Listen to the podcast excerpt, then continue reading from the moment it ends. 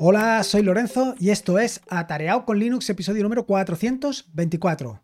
Bueno, este es un episodio realmente especial, como todos los últimos, y que continúa con el episodio anterior, con el episodio número 423, en el que partía de unas preguntas y respuestas, pero ya te adelanté que esto iba a tener continuidad, porque estaba muy contento, estaba muy satisfecho con el resultado que había tenido el bot de Telegram con este aumento de la interacción que había dentro del grupo, con este fluir de preguntas que había dado lugar a un exactamente episodio de preguntas y respuestas. Y no solamente esto, sino que veía que esto podía tener muchas más posibilidades. Y es que, como digo yo siempre, el feedback es oro puro. El feedback es la opción, la posibilidad que te da para, pues, básicamente eh, conseguir mejorar, por un lado, todo lo que estás haciendo, por otro lado, crear estupendos y fantásticos episodios del podcast como los de preguntas y respuestas y no solamente esto, sino también contar con pues determinadas personas que mm, terminan por venir al podcast, como puede ser Andrés Fenollosa del último episodio del podcast. Pero claro, llegados a este punto, yo me he planteado, ostras, ¿y podemos hacer más? ¿Podemos profundizar todavía un poco más para conseguir llegar todavía más lejos? ¿Podríamos conseguir más feedback? Podemos facilitar más a la gente, a las personas, te puedo facilitar más para el trabajo para que puedas dar el feedback. Al final, como ya comenté hace unos episodios del podcast, el problema más grave que tenemos es la fricción. A la hora de dejar una, un, un comentario, a la hora de hacer una pregunta, a la hora de... Siempre nos encontramos con la fricción. Es difícil. Es difícil pues porque muchas veces pongo impedimentos o ponemos impedimentos para que lo dejas. Que si el captcha, que si luego te pregunto el no sé qué, que si además te pido el correo electrónico. Ostras, lo mejor es poner las cosas lo más fácil posible para que tú puedas, em, pues eso, participar. Para que esto no sea un soliloquio, sino que sea una conversación. Una conversación en la que hay una relación biunívoca entre tú y yo. Dicho esto, y vamos directos al episodio del podcast, en la que quiero empezar con el feedback, que es el oro puro. Esto ya lo he comentado en muchas ocasiones y lo acabo de decir. El feedback es oro puro, pero no solamente es esto. Yo el gran problema que le veo en general es al tema de quejarse. Eh, en muchos episodios del podcast me he quejado de que hay poca, em, poco feedback, poca interacción. Y claro, eh, reflexionando sobre esto fue cuando surgió toda la parte de hacer un darle una solución, facilitarte las cosas para que sea lo más sencillo posible. Porque al final, si siempre me estoy quejando de que el feedback no llega, que si pitos y si flautas, pues no estoy consiguiendo nada. Simplemente me estoy quejando. Y al final tú terminarás por decir a este quejón que le den morcilla malagueña. Que yo no quiero estar o estar completamente o todos los días escuchando a alguien quejarse. Y es que es así. ¿Para qué quejarnos? Si no hacemos nada, ¿para qué quieres quejarte? Olvídate de quejarte y olvídate de esa amargura. Como decían en no sé qué recuerdo ya, un curso de estos de inteligencia emocional, básicamente el planteamiento era que si tienes un problema y no puedes hacer nada con ese problema, pues básicamente obvialo, olvídalo. No te plantees más el problema, deja el problema al lado, aparta ese problema y continúa. Obvialo, es que no puedes hacer nada, simplemente deja que suceda el problema y ya está. Otra cuestión distinta es si puedes hacer algo. Si puedes hacer algo, lo que tienes que hacer es hacerlo. Punto, punto pelota. Ya que estamos, pues resuelve ese problema y punto, ya no te tienes que quejar más. Pero lo que está, lo que es muy absurdo es estar quejándose y no hacer nada de nada. Lo que hay que hacer es actuar. Lo que hay que hacer es resolverlo. Así que, como viste ya, pues eh, una vez planteado el problema en el que nos encontramos, una vez planteado eh, esto de que hay poco feedback, pues el primer paso fue ese. El primer paso fue básicamente eh, meter dentro del grupo de Telegram algo que te ayude a participar, algo que te ayude a, pues, a formular tus preguntas, a formular tus ideas, a formular tus comentarios, algo que sea realmente sencillo y que no tengas que hacer cosas complejas. De hecho, inicialmente el planteamiento que hice era complejo, era tan complejo que era casi más difícil hacerlo que no hacerlo, porque utilizaba comandos. Luego, pues al final simplemente se trata de eh, incluir un hashtag donde solo que, lo menciones, eso va a ir directamente a las preguntas. Y con esto ya lo tendrías. Y esto vale para cualquier cosa. Así que un poco la situación actual es que lo que hemos montado, porque además lo hemos montado entre todos, que una cosa es que yo lo haya implementado, pero lo que está claro es que muchos de los que formáis parte del grupo habéis eh, formado parte del beta testing, de las pruebas, de las pruebas iniciales, de ver que inicialmente pues el resultado no era el mejor, no era el más óptimo. Y una vez resuelto, pues le hemos dado una vuelta y al final el resultado yo creo que ha quedado fantásticamente, por lo menos es la impresión que tengo yo, no sé lo que tú pensarás. Pero bueno, al final básicamente es eso, un bot de Telegram que lo que tiene son tres partes diferenciadas. Por un lado, un webhook que simplemente es una oreja que escucha a Telegram, de forma que cada vez que alguien escribe en el grupo de Telegram, esto se envía al bot, el bot lo procesa. El siguiente parte es eh, un gestor de base de datos. Este bueno, quiero decir, cuando el bot lo procesa, mira si está la palabra idea, la palabra pregunta y la palabra comentario con la almohadilla y en caso de que esté alguna de estas, lo que va a hacer es guardar ese mensaje. Y si no, pues simplemente lo obvia, no lo guarda. Luego está la siguiente parte, que es la parte de la base de datos, que es lo que te acabo de decir.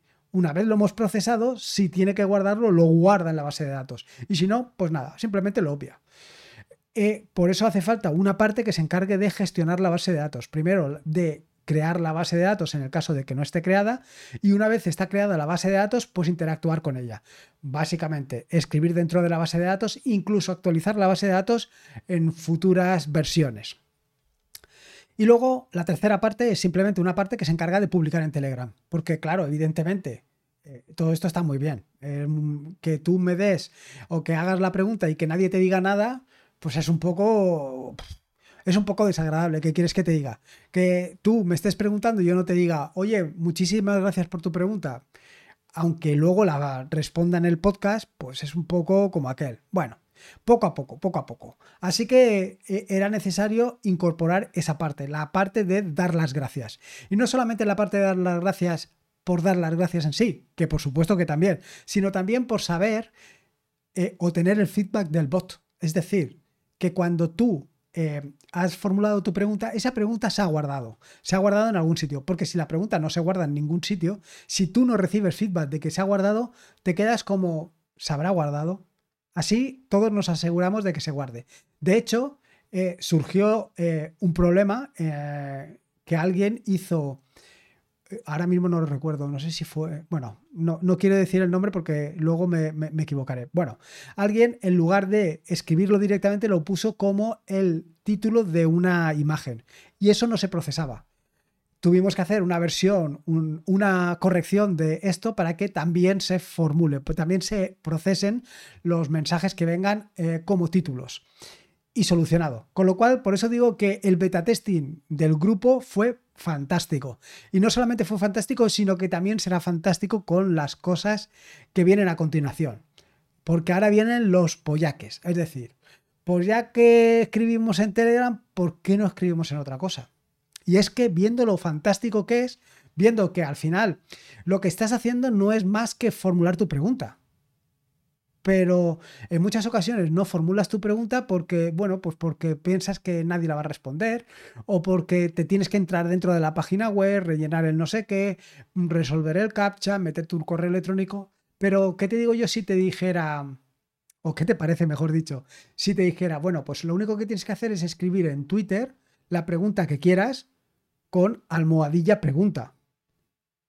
Y por supuesto, mencionándome, claro. Es decir, arroba tareao una pregunta y donde una pregunta, el pregunta va con el hashtag. Y formulas tu pregunta, ¡pam! Y se comporta exactamente igual que el bot de Telegram. Brutal, ¿no? es que es así.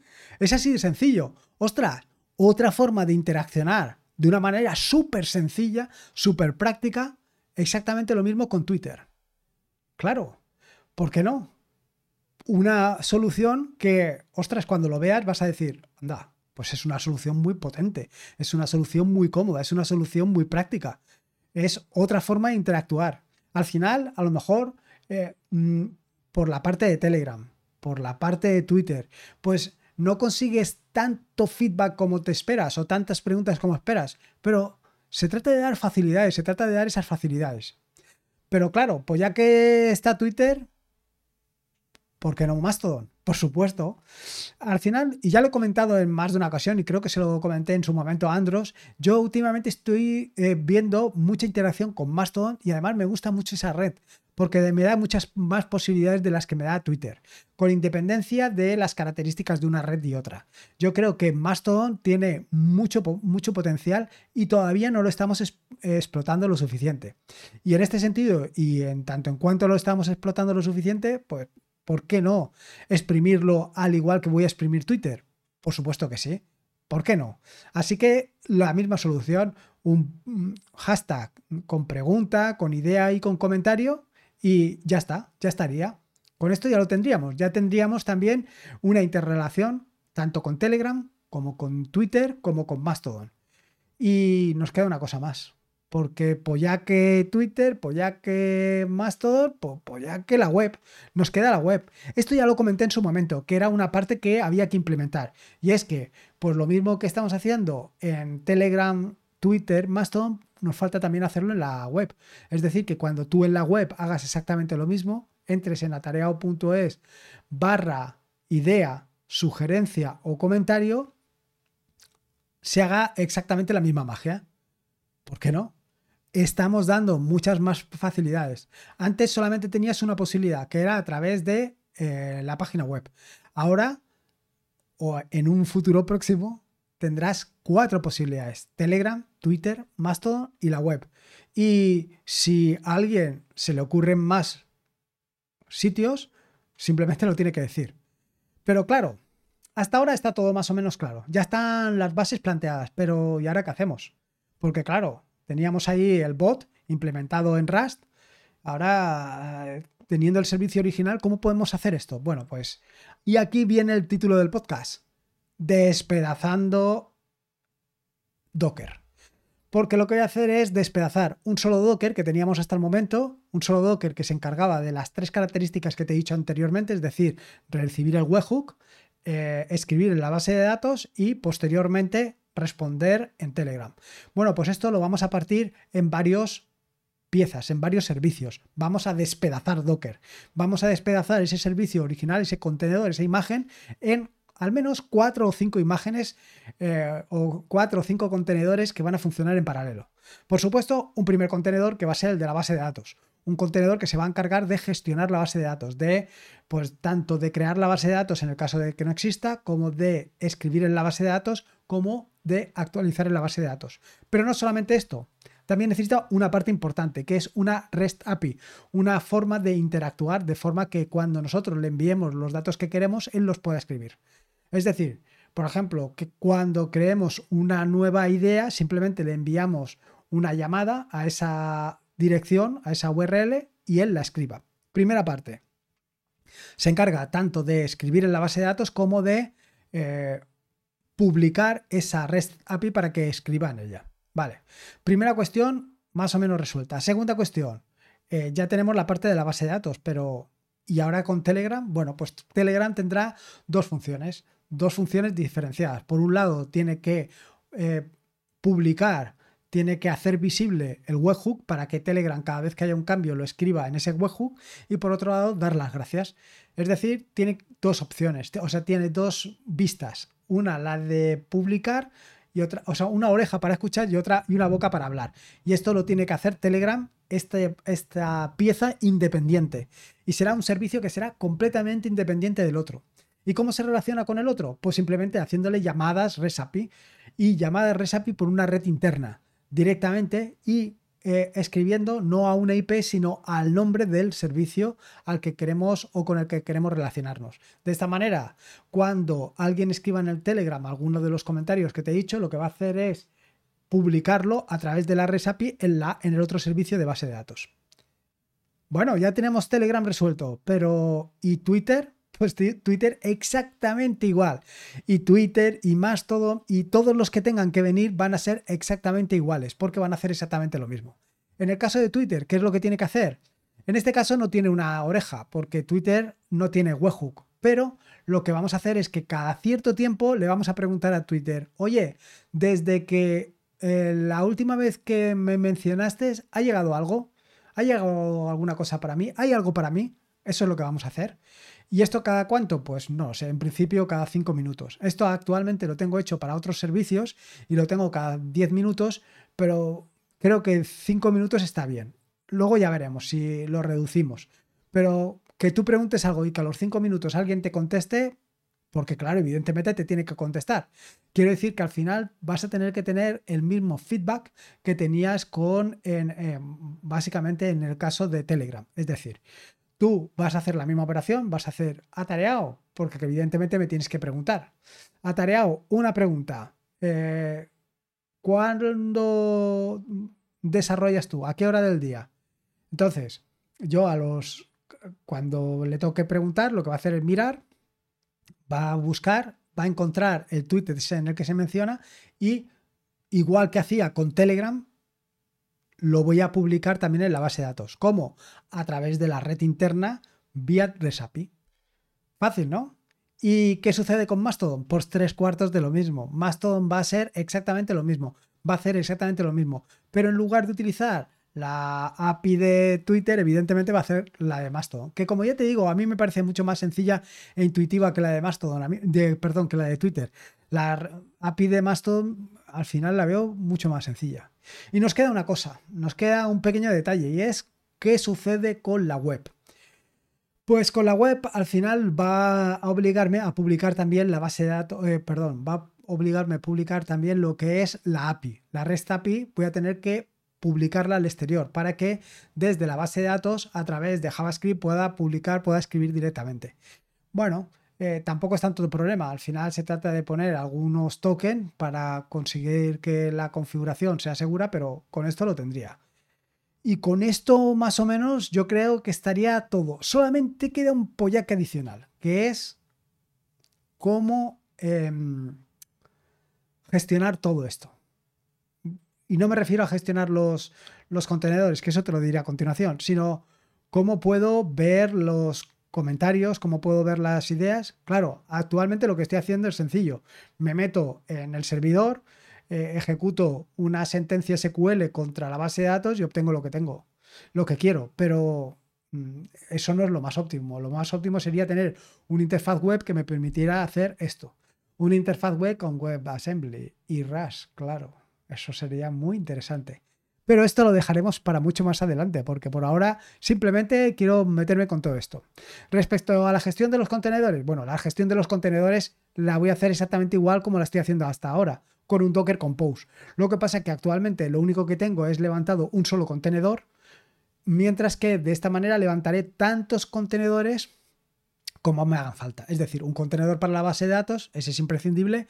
Y luego, si quiero publicar en Telegram, un contenedor para Telegram, que quiero publicar en, Twitter, un contenedor para Twitter, que quiero publicar en Mastodon, un contenedor para Mastodon, que quiero publicar en ti, pues simplemente me hago tantos contenedores como quiera. Y son contenedores eh, completamente independientes.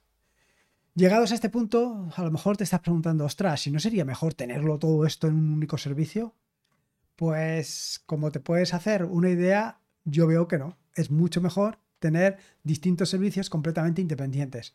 Evidentemente, el de la base de datos es impepinable. Por ahí no podemos obviarlo. Tiene que funcionar sí o sí.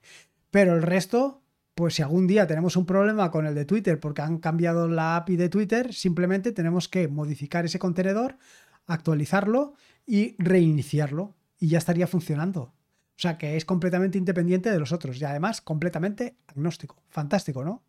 Yo lo veo así. Y lo mismo sucede con el resto.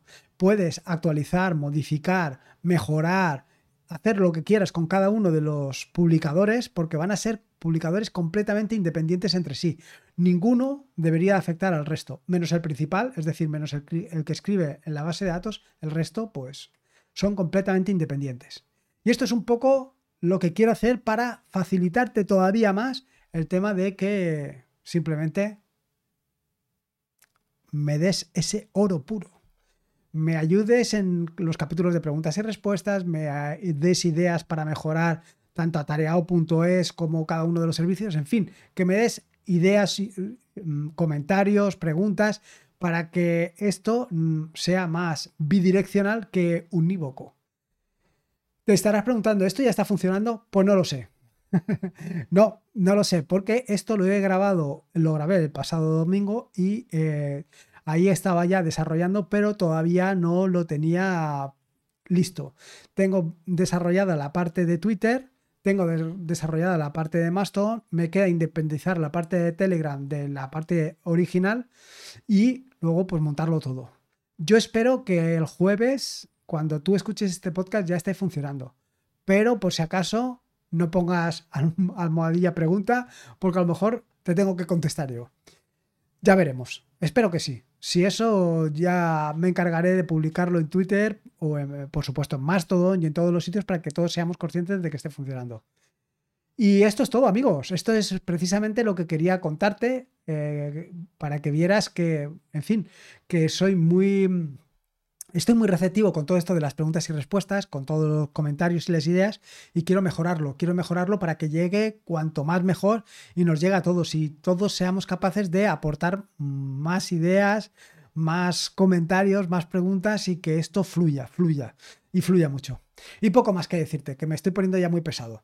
Recordarte, bueno, espero que te haya gustado, por supuesto, este episodio del podcast. Recuerda que la forma de dar a conocer el podcast, de dar a conocer el, proyecto atareado.es, de que todo esto llegue más, es a través del podcast, de eh, dejar tus valoraciones en Evox, en Apple Podcast, en Spotify, dejar 70, 80 estrellas, en fin, todo esto es la forma de dar a conocer el proyecto, que llega más gente y más gente pueda beneficiarse de todo esto. Recordarte que este es un podcast de la fantástica y maravillosa red de podcast de sospechosos habituales, donde puedes encontrar fantásticos y maravillosos podcasts. Puedes suscribirte a la red de podcast de sospechosos habituales en fitpress.me barra sospechosos habituales. Y por último, y como te digo siempre, recordarte que la vida son dos días y uno ya ha pasado, así que disfruta como si no hubiera mañana. Y si puede ser con Linux, y en este caso con Docker y Rust, mejor que mejor. Un saludo y nos escuchamos el próximo lunes. Hasta luego. Adiós.